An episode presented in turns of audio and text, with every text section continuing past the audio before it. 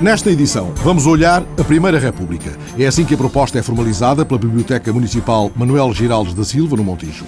A mostra bibliográfica Olhar a Primeira República pode ser vista ainda até 9 de maio na antiga Aldeia Galega, atual Montijo, a terra que, ainda em 1909, António José de Almeida considerou a mais republicana de Portugal e que foi, entre todas, a primeira a proclamar a República. São mais conhecidos os casos de Almada e Louros, mas dezenas de outras localidades, quase todas na margem esquerda do Tejo, proclamaram a República a 4 de outubro. A todas se antecipou, entretanto, a aldeia galega, a atual Montijo, e isso será amplamente explicado daqui a pouco pelo investigador Mário Balseiro Dias, cuja tese de mestrado, a editar neste ano de 2010, trata justamente o movimento republicano em Aldeia Galega do Ribatejo, 1881-1910. Mas para já, o repórter João Alexandre registra as palavras de Rui Neves, o responsável pela Divisão de Bibliotecas e Arquivos da Câmara Municipal do Montijo, que lhe mostra o registro documental da célebre declaração de António José de Almeida em plena Câmara de Deputados. Vamos olhar a Primeira República na terra mais maciçamente republicana de Portugal. Tem aqui uh, um facsímile do Diário das Cortes,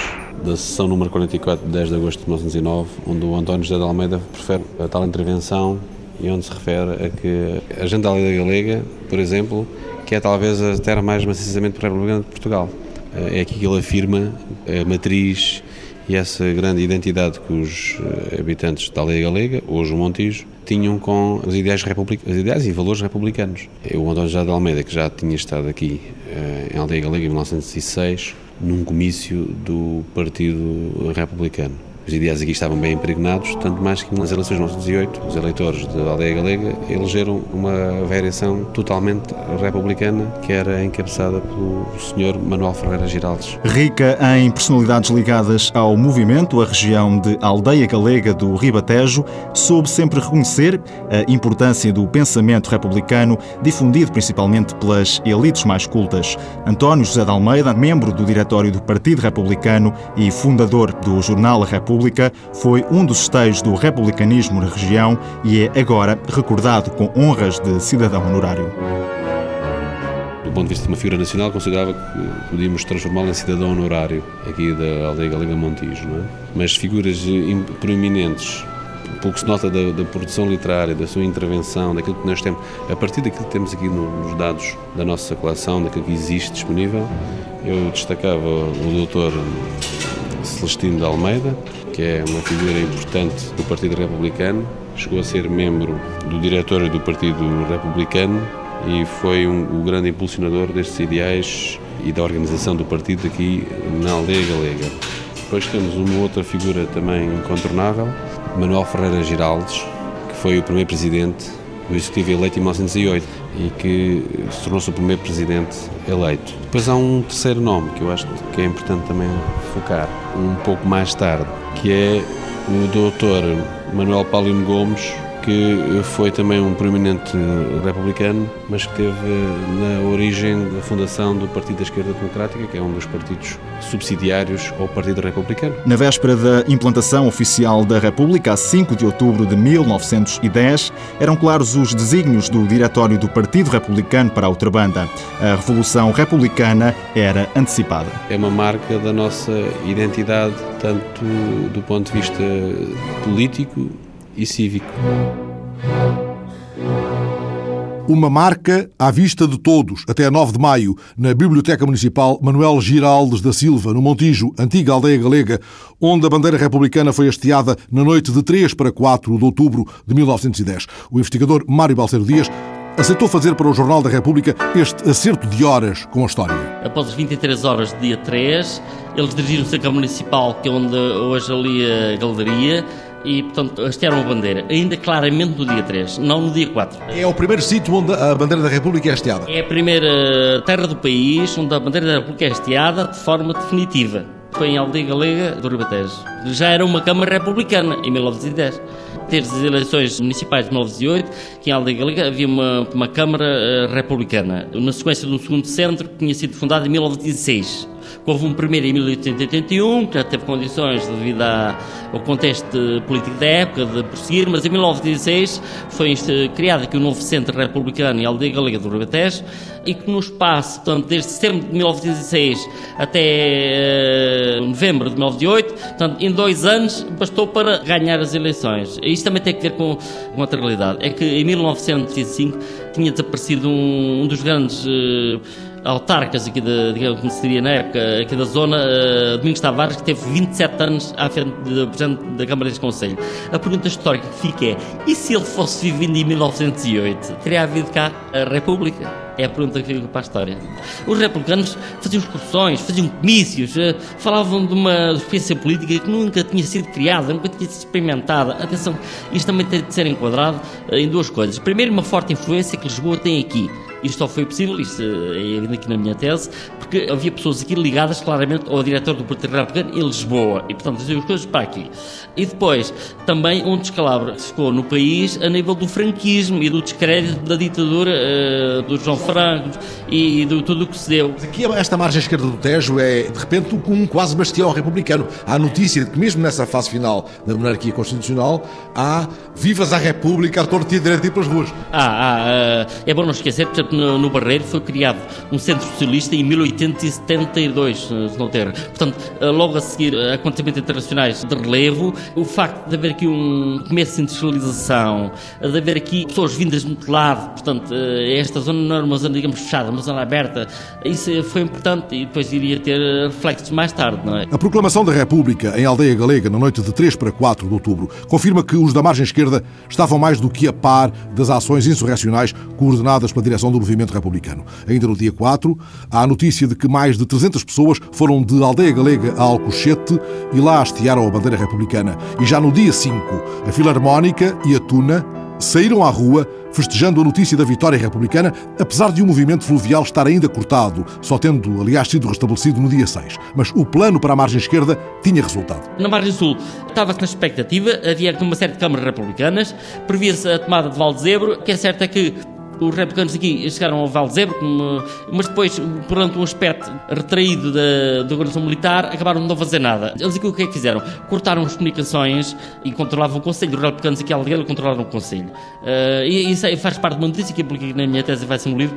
Tem a ver com o Jornal Diário Notícias, tem uma notícia muito extensa sobre a replicação da República aqui em Aldeia Galega, de muitas páginas, e portanto está lá tudo em pormenor, as pessoas que participaram, as horas, e é uma fonte histórica incalculável. E o século também?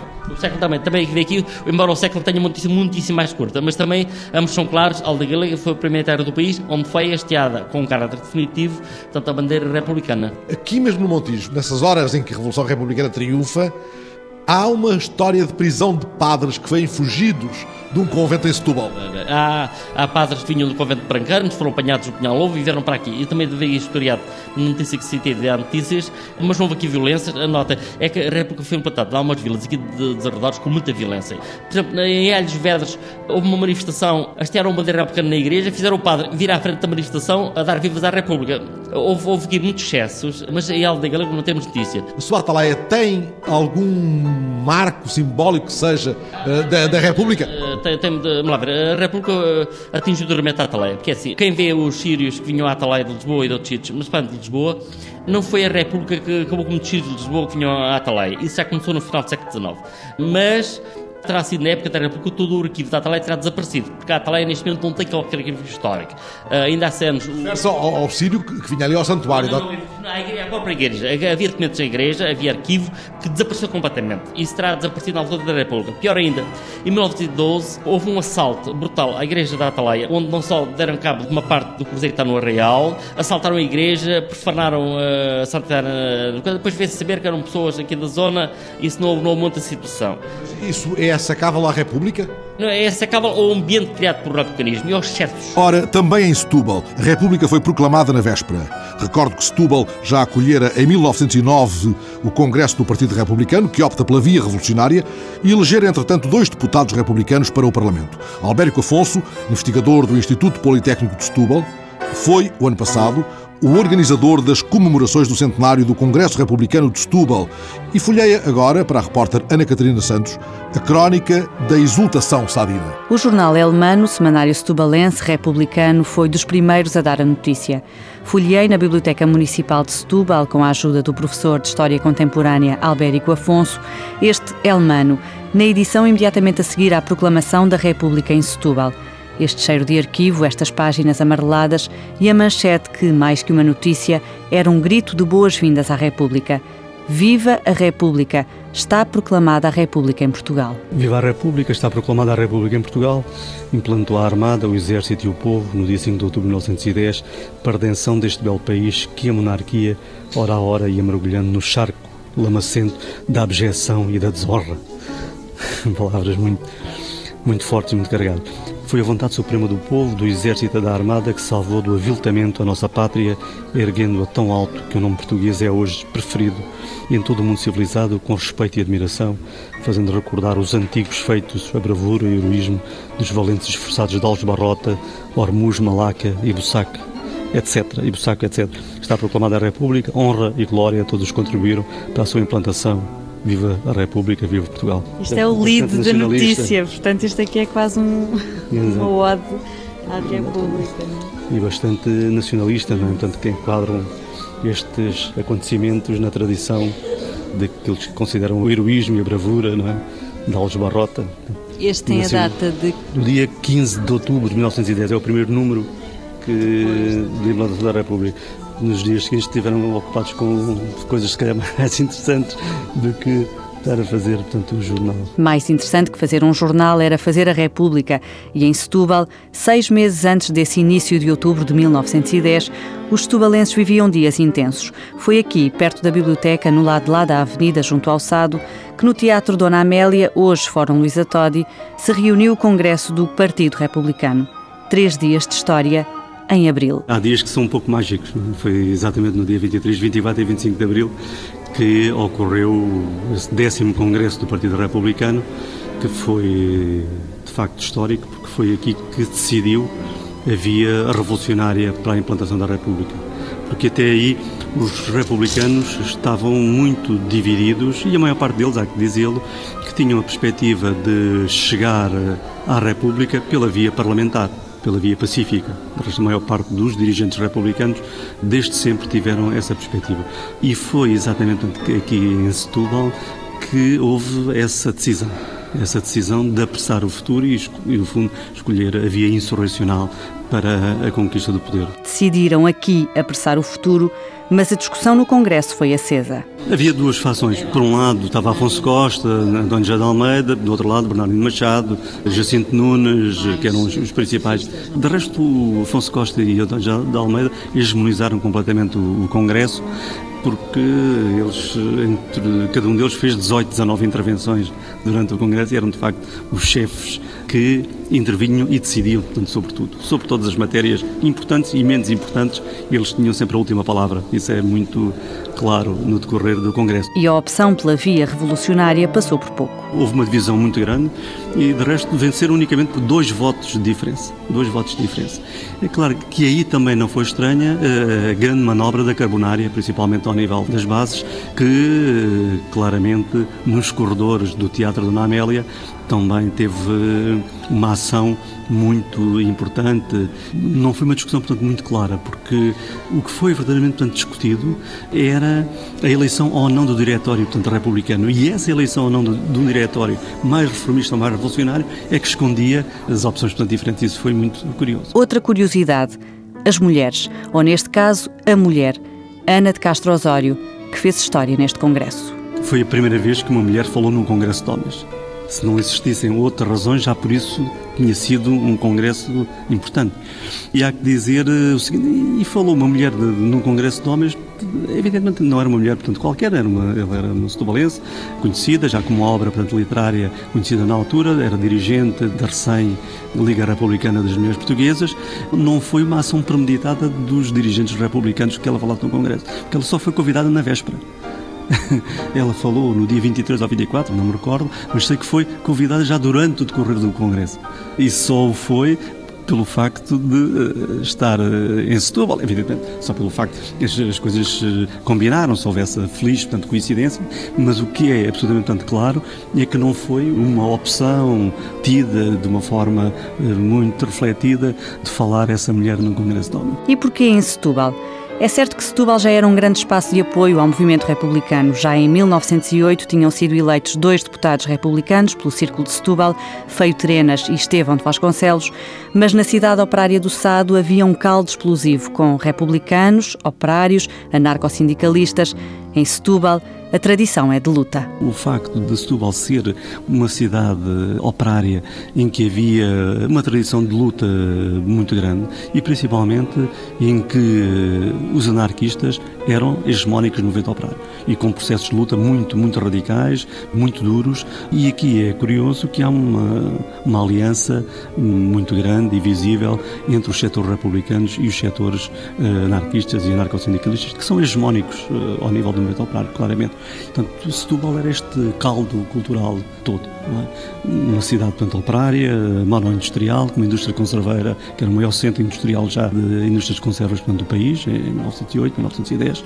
E, e tinham, por exemplo, logo em 1906, nas comemorações do centenário da morte de Bocage, tinha havido já um, um grande momento de republicanismo. Foram aproveitadas essas comemorações para eh, fazer um grande comício portanto, popular, que curiosamente os reis estavam convidados e tiveram medo, não, não vieram. Naquele dia quente de final de verão, a Câmara, que era o símbolo do poder instituído, foi tomada pelo povo em fúria, assaltada, saqueada, incendiada. Houve eh, esse assalto à Câmara, teriam sido milhares de pessoas junto à Câmara que tentaram forçar a entrada e as eh, forças da polícia, portanto, não deixam. Finalmente, a força popular é mais forte, invade a Câmara e depois começa o saque, a pilhagem, fogo como símbolo de poder e depois, durante a noite, há mais um.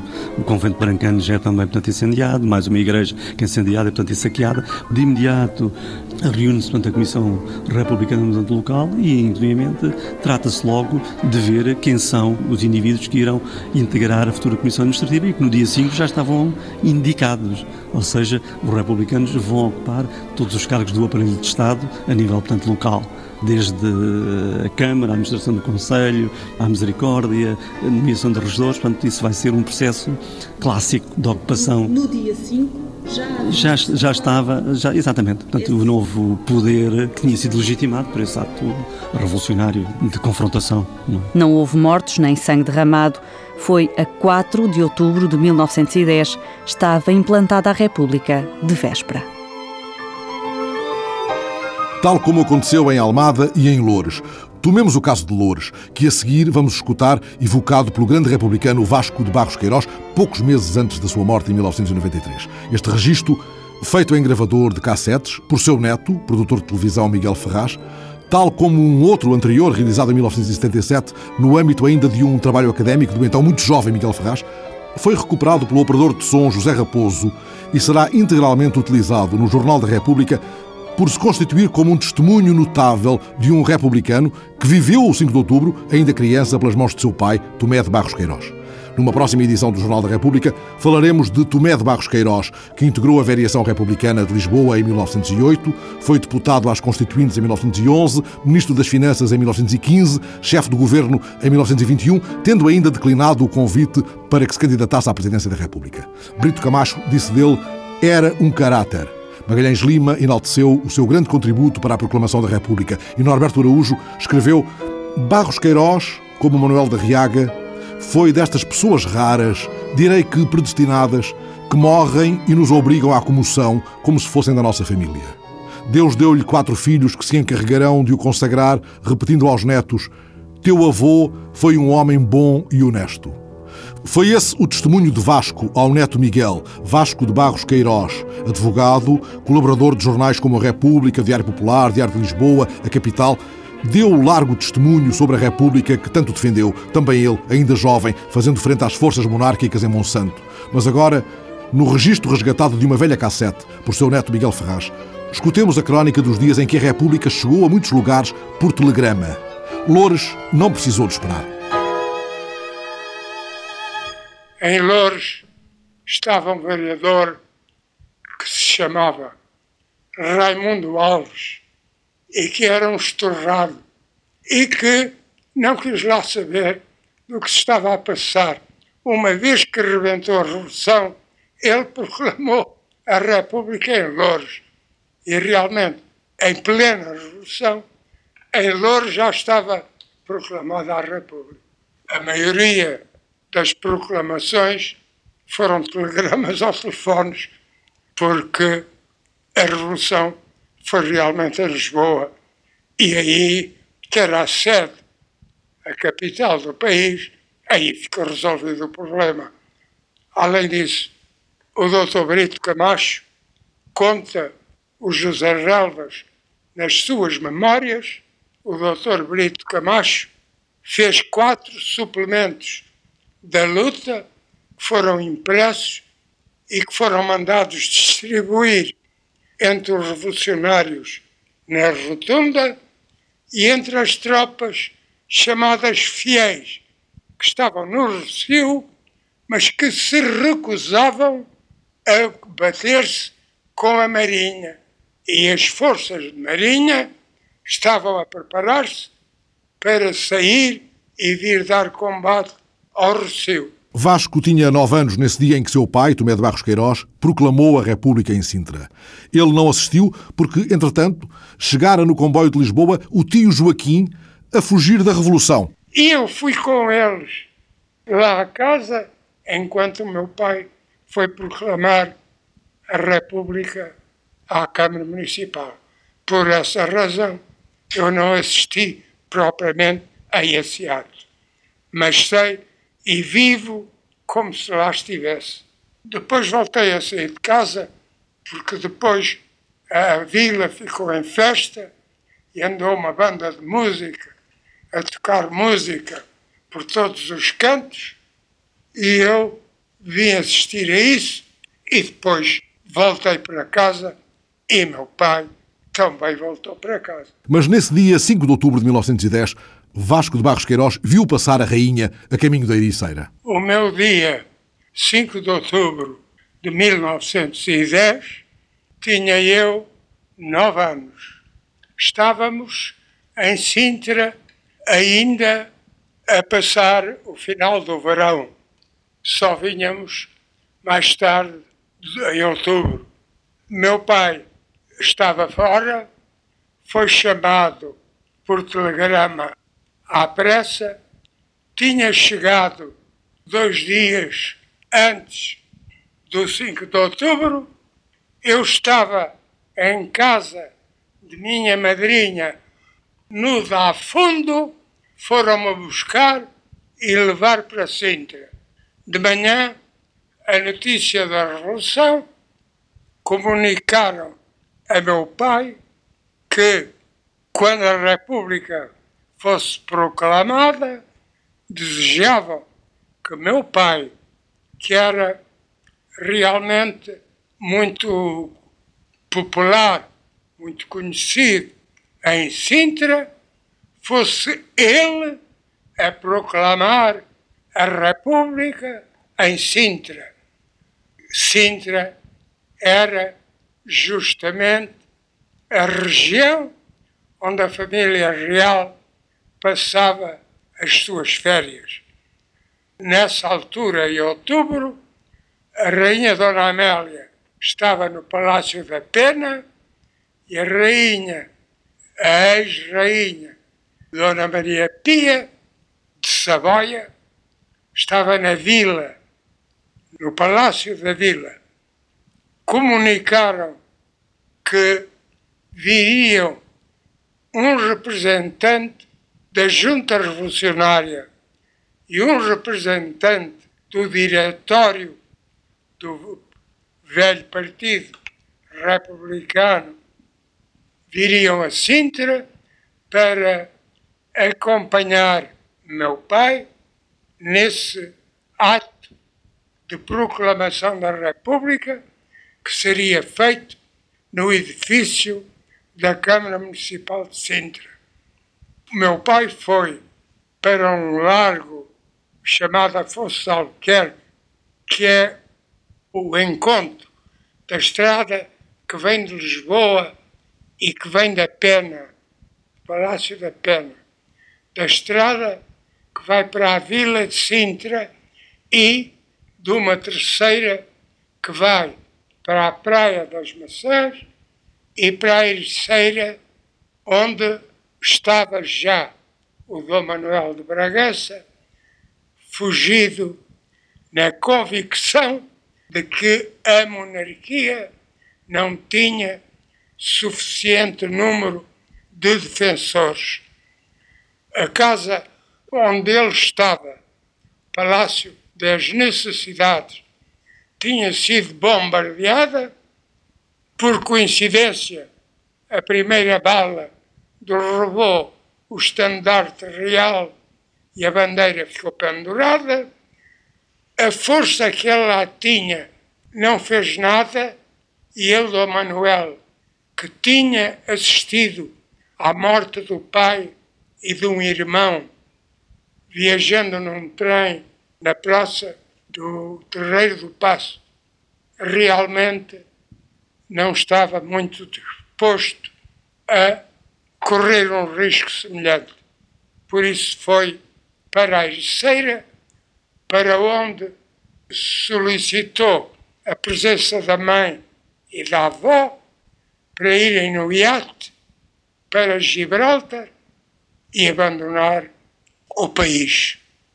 Eu, garoto, fui espreitar justamente nessa praça Afonso Alquerque, onde estava o meu pai e onde estava um grande grupo de republicanos à espera da chegada dos delegados da Junta Revolucionária e do Diretório.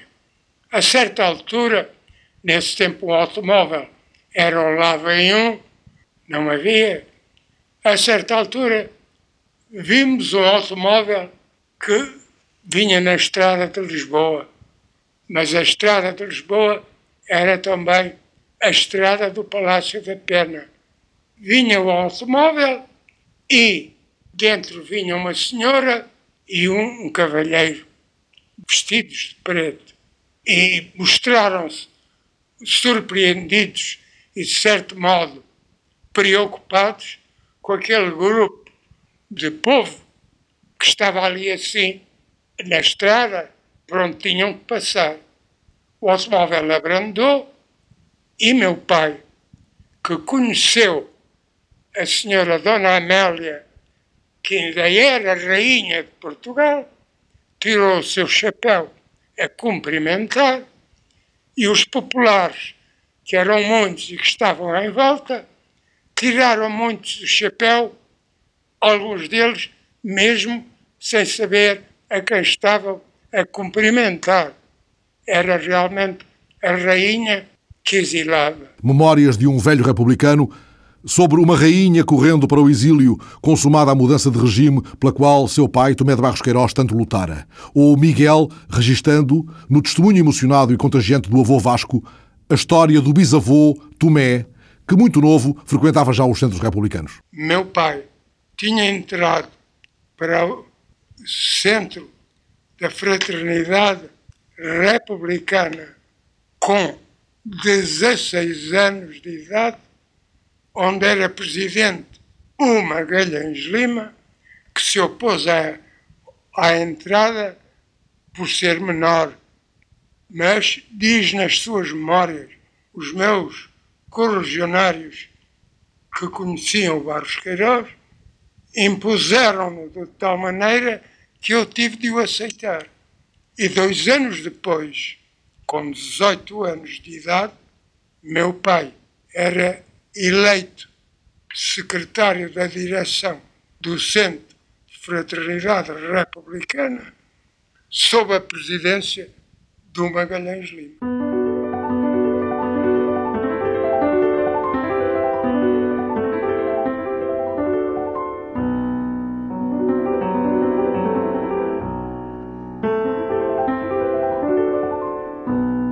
O pilar ético de um republicano no testemunho que passa a seu neto.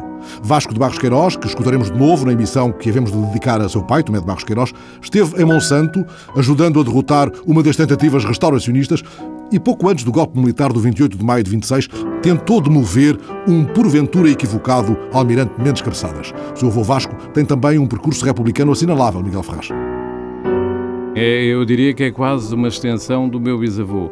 O meu bisavô morreu muito cedo, morreu antes do 28 de maio morre a 5 de maio de 1926. Já não assistiu à, à entrada triunfal? Não assiste. Uh, provavelmente uh, é quase coincidente com a tal conversa que o meu avô tem com o Almirante de Cabeçadas uh, e com um outro amigo, que acho, creio que era o Dr. Carlos Amar, que era um grande amigo do, do meu avô, porque os grandes amigos do meu bisavô, muitos deles ficaram grandes amigos do meu avô, e foi um homem que ficou intimamente ligado à República, pelo contacto com o meu bisavô e pelo fascínio e pela admiração absolutamente hum, extraordinária que tinha pelo meu bisavô, que era uma figura que estava sempre presente.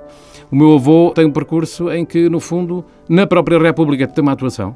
Ele, com 9 anos, lembra-se do 5 de outubro, em Sintra, casa um lugar de culto da minha família, que eu já não apanhei tanto, porque a minha mãe, sim, Sintra é era Sintra e Chiado, eram os dois sítios. Mas era, Sintra era, digamos, um lugar da minha família porque o meu bisavô tinha lá uma casa, um chalé. E passava férias e eles passavam muito tempo e, portanto, era uma relação muito forte com Sintra, onde ele proclamou a República. E, portanto, em Sintra passavam as férias e o meu avô lembra-se com 9 anos do 5 de outubro dele, lembra-se com uma memória fantástica. Nessas gravações, há uma de 77 e há uma gravação em 93, mais tarde, que eu faço, já com outro sentido. O sentido de talvez a utilizar. Esta gravação é feita em janeiro de 93, o meu avô vem a morrer em julho de 93.